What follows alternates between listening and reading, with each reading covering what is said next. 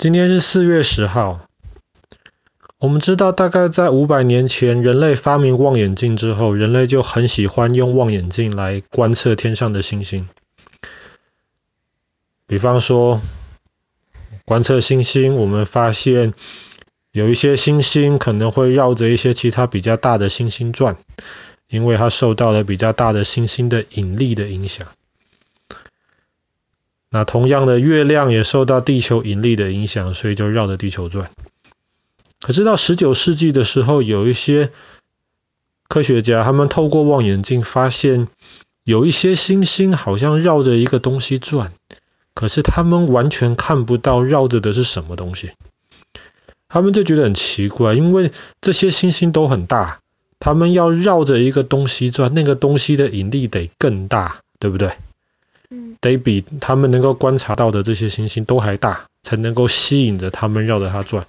可是他们什么都观察不到。后来爱因斯坦在二十世纪初的时候，爱因斯坦就给了一个假设，他就说宇宙中有可能有一些东西，它的质量非常大，它的引力就非常大，它的引力大到一个程度。全部的能量，包括光，只要被它的引力吸住了，就逃不出来了。所以我们就观察不到。这个东西叫做黑洞。人很难直接观察到黑洞，但是自从爱因斯坦提出了这个假设，就是在他的相对论里面提出了这个假设之后，一开始大家觉得很惊讶，光诶。光不是没有重量吗？光怎么可以被引力改变呢？应该要有重量的东西，比方说我丢一个非常非常轻的一个灰尘到空中去，这灰尘都会慢慢的被地心引力吸到地上来嘛。可是光是没有重量的，为什么还会受到引力的影响呢？可是后来几十年前，大家就开始研究，发现诶。光在经过太阳旁边的时候，真的会被太阳的引力影响，转一点弯呢。太阳的引力没有大到可以把光吸进去，但是光会被引力的影响而转弯，所以大家就很感兴趣，大家就想说，不如这样子吧。爱因斯坦的假设是有一个东西引力很大，连光都吸得进去。那么光吸得进去的话，就代表光就逃不出来了嘛。光就逃不出来，那个东西就叫做黑洞，黑色的一个洞，把全部能量都吸进去。那么我们可不可以观察得到黑洞呢？我们好想用望远镜来看一看啊。可是这个问题很难，对不对？因为刚刚爸爸已经讲了，既然连光都会被黑洞吸进去，那你怎么观察嘞？所以大家就很伤脑筋。可是你知道，除了光之外，光是一种波嘛，一种看得见的波，就叫光。可是有一些看不见的波，比方说我们手机的电波啊，比方说微波炉的微波啊，这些东西也是波，你看不见。后来有人就想说，不如就这样子吧，我们来弄一个超大的望远镜。能够收集到超级多的波，我们来看一下，找一下黑洞到底在不在。其实人类大概已经猜得到，透过一些观察，人类猜得到哪些地方可能有黑洞，但是人类一直没有办法直接证明，所以就要盖个超大的望远镜。大家就算一下，这个望远镜得多大？你你你。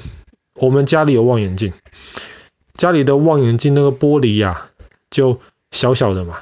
玻璃如果越大的话，你就可以看的东西可以看得更清楚，因为越大的玻璃就可以吸收更多的光、更多的能量进来。所以科学家就算一算，如果我们要观测黑洞，黑洞大概在那个位置，大概那么远，我们需要多大的望远镜？科学家就算出来了，八千公里这么宽的望远镜。哎，整个地球的直径也才多少？也才一万两千多公里而已，一万三千公里。八千公里的望远镜做不做得出来？做不出来，做不出来，错，做得出来。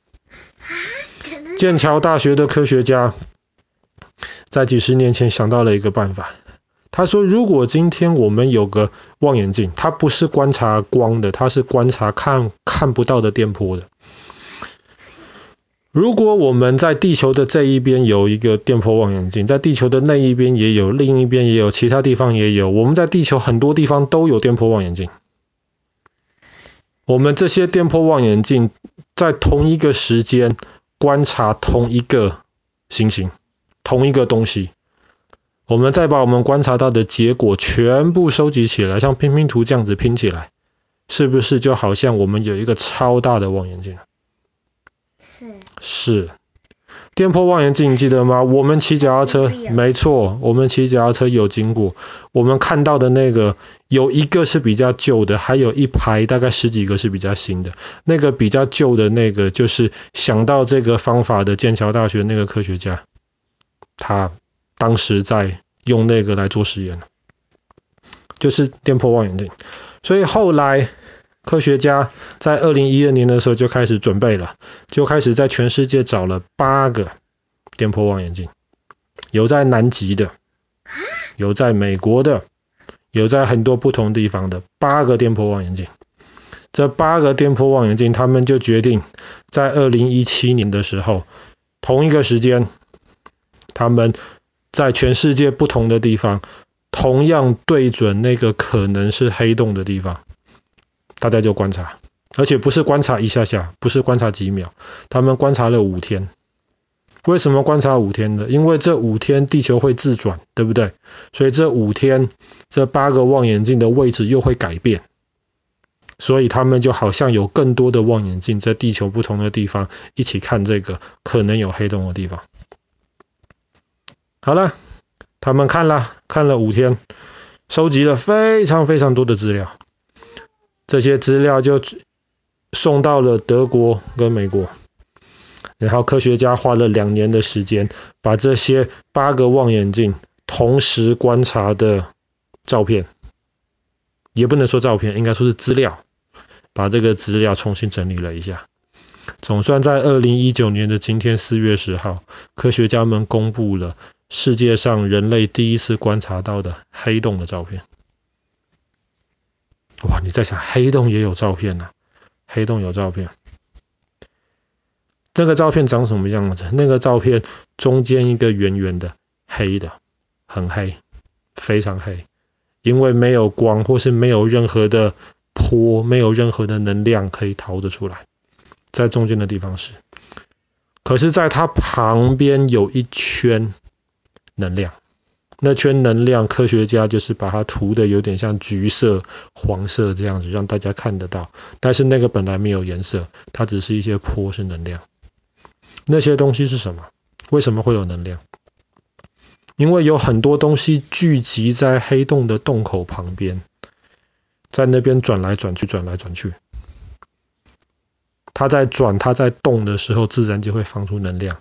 所以这些能量就是被这么多电波望远镜抓到的。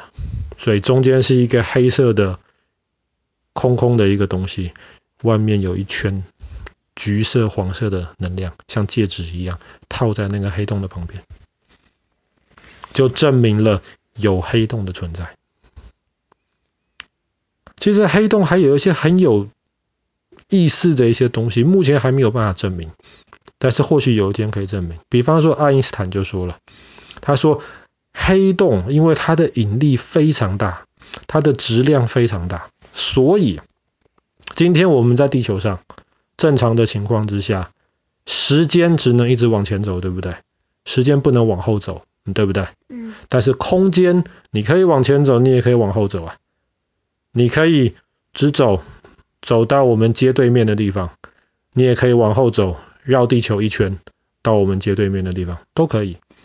可是，在黑洞的中心，越靠近黑洞的时候，时间跟空间就会开始改变了。空间变成单向的，只能往前走。为什么？当你有有任何的东西被被黑洞的引力吸住了，你只能往前走，你出不来了。像地球是空间，你可以前面走，你可以后面走。在靠近黑洞，你只能往前走。但是时间就不一样了，时间就可以往前也往后了，就是跟地球是不一样。你可以想象，比方说有一个人正在被黑洞的引力吸进去，有另一个人在旁边，在安全的地方观察被黑洞吸进去的那个人。在外面的那个人，他观察了可能一分钟，可是因为在黑洞的引力影响之下，被吸进去的那个人，他会觉得可能已经过了二十年还是三十年了，因为在他的时间里面受黑洞的影响，时间就变得非常非常慢，甚至有可能倒回去走。很奇怪吧？我们很难想象，目前还没有办法证明。可是至少现在证明黑洞存在了，哪一天搞不好人就可以证明爱因斯坦其他关于黑洞的一些理论了。好了，今天的故事就讲到这边。两年前，二零一九年的今天，人类发布了第一张黑洞的照片。